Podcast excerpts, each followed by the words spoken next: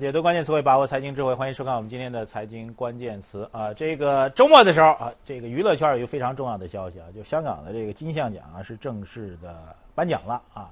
第三十三届的香港金像奖颁奖典礼啊，获得十四项提名的一个电影叫做《一代宗师》，最终是横扫了最佳电影、最佳导演十二个奖项，成为了当晚的最大赢家啊。这消息出来之后呢，这个娱乐圈或者这关心文艺的这些人们很兴奋啊。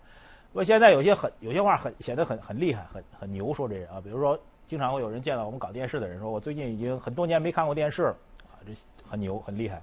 那我们也经常会说，最近很多年其实我们都没看过电影了，啊，不是是要装什么，其实确实也是如此啊。您看看这个香港的电影，我记得在九十年代的时候，那是非常非常火的时候啊，那时候大家基本上每每一部香港片子出来。那时候还不能在这院线当中去播放啊，需要看这个录像啊，看录像带。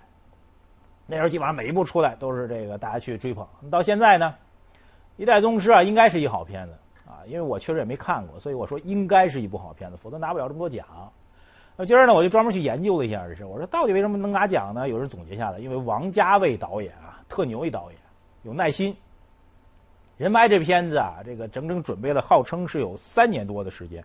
前前后后拍三年多，现在是电影市场啊，也是短平快啊，赶紧弄一片传好的上院线啊，基本上能赚点钱拉倒。所以这就是一耐心，人是总结出来说，这就是一耐心啊。所以这王家卫导演对这个电影市场或者电影的理念充满了这个长期增长的或者说看好的一个什么呢？叫做信念。所以我们今天呀，这个今日最关键就用这信念来破题。我们进入到今日最关键，来看一下什么叫做市场信念。电影应该有信念啊，您可以耗三年时间去拍。那股市呢？股市现在大家到底有没有信念呢？其实这两天关于信念的争议已经非常之大了啊，包括前不久这多空之间啊，两个券商之间多空之间那拼了死跟那儿 PK，呃，讨论来讨论去，现在市场的这个目前来看啊，似乎啊，从上周开始指数啊，似乎显得多方占点便宜。虽然今天指数啊有点这软趴趴啊，但是这个整体的趋势毕竟开始翘头向上了，似乎多方占了一定的机会。啊，但是盘中的空方这样也比较明显，到底信念在哪儿呢？你有没有耐心去等待中国股市三年的时间啊？就像跟王家卫导演一样，整一大片儿出来，整一大牛市出来，有没有这种可能性呢？我们其实今儿在节目当中跟您说一下，我们说这种可能性其实是存在的。如果就瞅着这个三年的时间点的话，我们觉得中国股市其实还是有希望的。但到了短期来说，这种市场信念如何来变化，如何去影响股市的操作呢？那今儿盘面当中啊，更多是偏利空的消息。比如说，我们待会儿要给你点点评的这个股，ST 公司啊，ST 长油，据说马上就要退市了。这公司够凄惨的，人毕竟是中字头的，很牛、很牛、很厉害、很厉害的公司。由此带动的整个 ST 的公司，ST 板块现在都走的不太好。还报什么呢？本周其实是非常敏感的一周啊。为什么这么说呢？因为到周三的时候，我们一直提醒您的最重要的宏观经济数据。就是季度的宏观经济数据就要正式发布了。按照惯例啊，这统计局呢会召开新闻发布会，在电视当中会做直播，就说明这事儿有多重要啊。到目前为止啊，这数据啊，市场各方的预测都不理想啊。七点五的年度指标，估计最后公布七点二、七点三。你这样来想吧，如果这数据啊出来之后比七点三还好，OK，重大利好；如果比七点二还差，那就是这乌云上面又添一朵乌云。啊，这是一个今这周要注意的情况。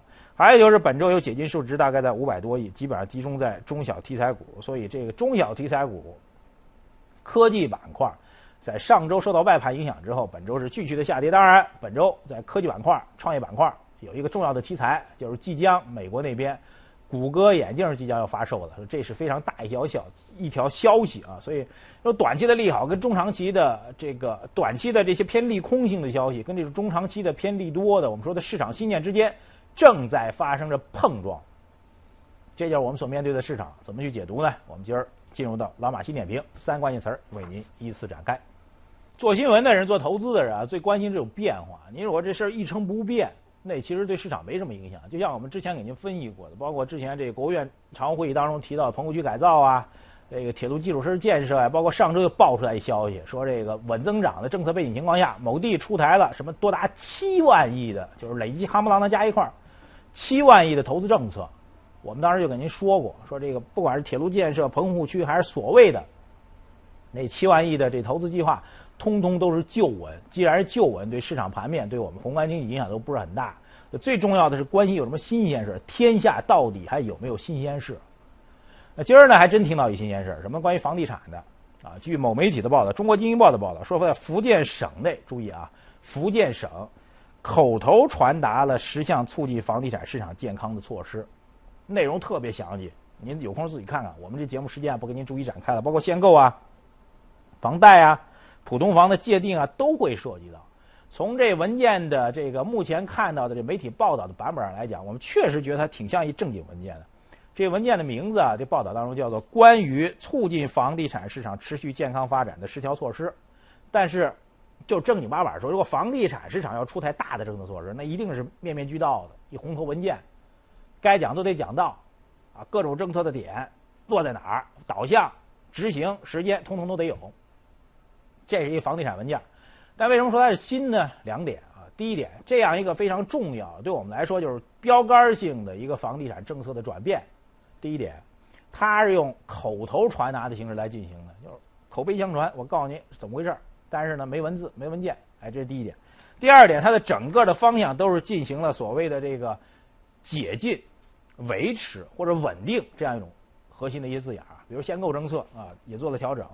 限购政策方面不再包括二手房啊，这一点比较诡异啊，因为这中国的购房需求当中啊，至少一大半都是从二手市场去买的，二手房市场去买的。如果限购这边二手房不管的话，那实际上相当于是怎么着呢？相当于是限购政策是全面的放开。所以这是一个非常大的一个政策的变化。从这区上来讲，我们给您一个观点，就是我们认为这条消息对于房地产市场来说，当然最终需要一个证实、证实或者证伪的一个过程啊。至少从目前我们节目录制时间来讲，这条消息还没有得到福建省官方到底是真还是假这一证实。按照这消息目前所得到的一个结论，我们来给您一个观点，那就是目前来说，地方楼市。现在很明显的进入到一个所谓的维稳时间，啊，就像这踢足球一样，上来明星某某时间开始了；打篮球一样，某某时间开始了。这时候您看股、看房地产市场，一定要知道“维稳”两个字现在越来越重要了。很多地方政府必然把这字儿往上拔，所以福建开一头，啊，当然需要最终证实。那么我们的建议，关于房地产市场的这个操作上的建议啊，有人说你们节目经常会讲一些趋势性的东西、概念上的东西，操作上怎么呢？操作上怎么来看呢？我们觉得，其实对于房地产市场来说，特别是核心城市的核心区域来说，您现在需要干嘛呢？需要准备钱，干嘛呢？需要准备做一抄底的动作。就我们觉得，核心城市的核心区域现在需要为抄底做好准备。啊，为什么这样讲呢？中国的房地产市场，特别中国目前城市化发展的模式，依然是以核心城市、大城市为主导的。虽然我们对城镇化将来会改变和优化这种状况抱有极大的期待，但是至少目前为止，我们还没有一个明确的时间表能告诉您，什么时间点这一线城市不行了，二线城市不行了，然后你买房都跟三四线城市去买，没有，没这时间点，有这政策导向，但是没这时间点。所以，假如各地开始面对现在偏冷的房地产市场，开始出台一些维稳的救市性的措施。其实意味着那些最近一段时间可能会出现一些价值低估的盘子，投资价值就会显现出来了。这是我们节目对于操作当中房地产市场当中的一个判断。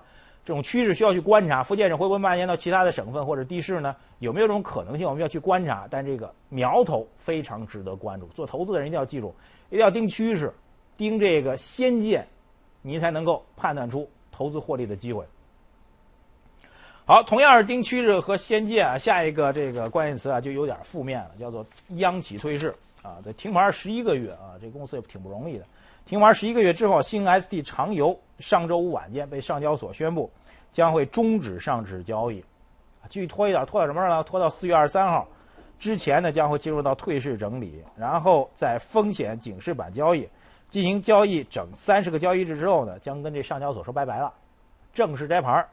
之后转让到全国中小企业股份转让系统，投资者仍可以通过该系统去转让这股票。但是大家都知道，从上交所摘牌了，您退到这个三板之后，那股价肯定是暴跌啊。当然，公司现在股价已经很低很低了，但是还会暴跌，就是那种类似于香港市场当中的所谓的这些仙股啊，这都完全有可能出现。那几分钱的股票，理论上都可以出现的。所以这是对这家个股的一个重要的影响啊。特别要只提出的就是下面一句话啊，个股，我们节目讨论个股不多。为什么呢？因为我们觉得这种微观的事情啊，在第一财经其他节目可以去解决啊。我们节目更关心制度方面的、趋势方面的东西。那么从这制度和趋势上来讲，你需要听到这句话，哪句呢？由此，新 ST 长油成为了沪深两市二零一二年新退市制度实施之后，沪深两市首家强势退市的央企啊！一二年到现在，首家退市的是央企，这是一个非常标志性的事件。那么除了长油之外，其实其他一些 ST 公司也开始受到相关的影响了啊！这个包括新 ST 凤凰啊、新 ST 二众啊等等，包括很多的 ST 新 ST 公司现在都受到很大的打击。这种打击还有一个共同之点，就是类似于长油刚刚提到的二众啊，包括这个呃凤凰啊，这个这些公司新 IT 一化，他们都带有一个中字头，带有一个央企的概念。央企在中国还有另外一特别牛的词汇，不知道您知道没？他们叫做共和国的长子。这句话怎么来理解呢？就是这所谓长子的概念，就一家的这个老大的儿子啊。所以当这家庭啊，这个遇到一些困难的时候，比如特别是财政方面困难，企业嘛，这我们的这共和国长子啊，央企啊就会挺身而出，来保证国家的经济这个整个收入，包括财政收入的相关的稳定。所以他这个任务或者是这个之前做出的贡献是非常非常巨大。到今儿呢，刚才提到这些公司啊，都跟央企有关系，然后呢，都陷入到这退市的背景下，这是一个很大的突破。就是在市场经济的逻辑之下，我们固然要对他们历史当中做出的贡献给很高的评价，但在市场经济逻辑之下，就像莫斯科不相信眼泪一样，不管你是国企，你是央企，你是民企，能活得下去你就好好活，活不下去啊你就赶紧着交枪，这就是市场的逻辑。所以市场也不相信眼泪，这是第一个要告诉您的，就是这是一个市场经济体制完善、市场经济管理完备的一个重要的基金部。抛开这些方向之后，我们还要提更大的一概念，就我们节目比较侧重于制度方面，就是 IPO 的制度。现在大家讨论比较多，我们的观点，就对于退市来说，它一直有一个机会。比如这长油为什么等那么长时间在等重组呢？一直没重组成，所以我们觉得重组概念这阵儿也特别火啊。重组概念和退市之间正在此消彼长啊。你出一案例说重组成功了，ST 股票都涨；你出一案例说重组失败退市了，ST 都往下跌。所以这是一个很明显的投资风险，必须要告诉你，这个案的冲击。脉冲式的行情非常大，另外一个就是对于整个大势来说，IPO 的重启，大家讨论很多很多了啊。那么到底什么时候会重启呢？我们一直在讲这个前提：如果注册制改革实现了，大量的公司只要符合注册制的基本要求，你就可以成为上市公司。那有一个重要的前提，我们是宽进，同时要严出。什么意思？你到了我这主板上，到了我这上市公司来，到了我成为上市公司公众公司之后，你有任何的。涉嫌到退市的要求，你必须得干净利落脆的拜拜。这也是注册制所谓题中应有之意。所以，如果大家把 IPO 的注册制改革认为是利空的话，那么反之就是退市企业的大量的规模性的出现，那反而可以理解为是一个积极的进步。这点供您做一个参考。好，接下来来看一个产品，一个设备啊。这设备的名字你肯定很熟，叫做谷歌眼镜。围绕谷歌眼镜啊，在十五号就将会正式开放网上订购啊，这引起大家高度关注啊。接下来我们就来看一个短片，来了解一下谷歌眼镜到底有多神奇。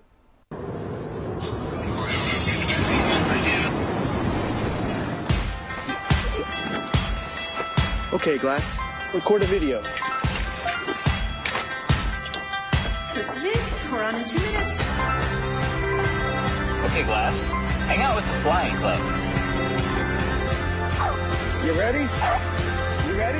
Right there. Okay, Glass, take a picture. That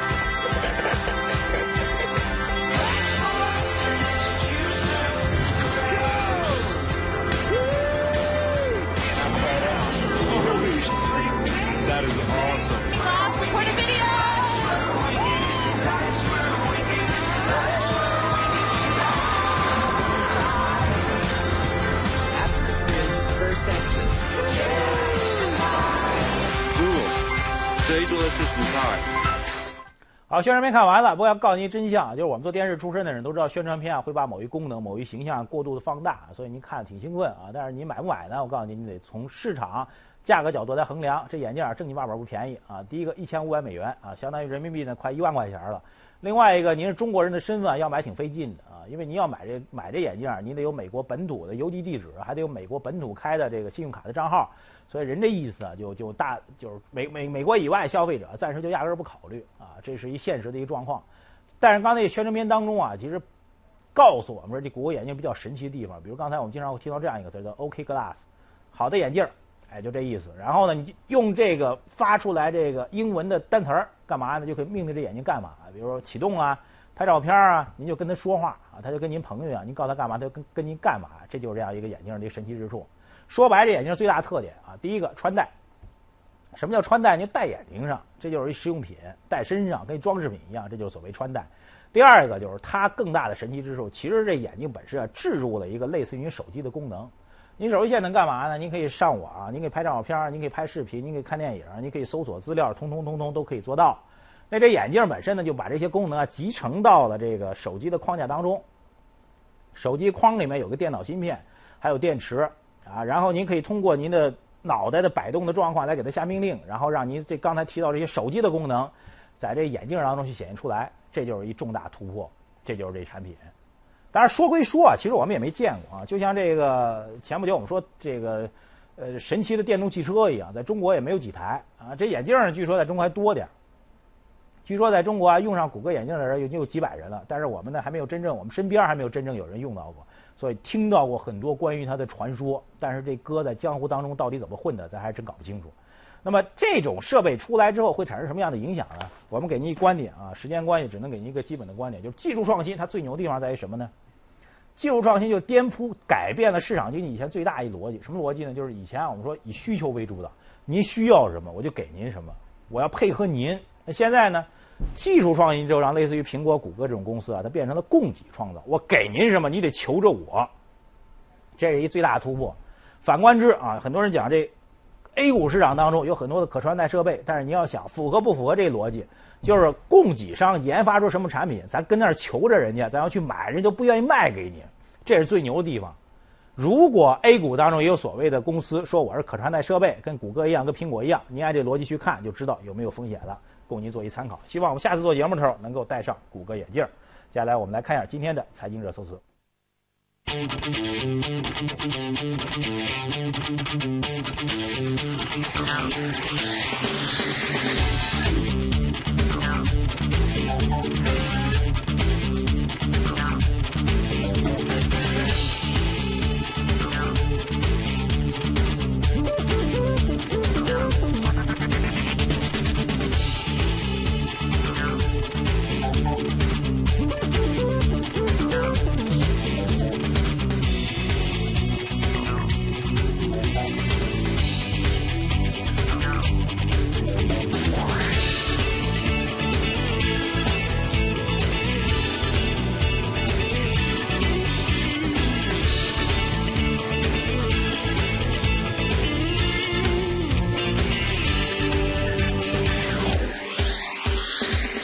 提醒您关注我们第一财经资讯的官方微信，来参与节目互动啊！节目最后来欣赏一下新西兰的风光。我们下次节目时间再见。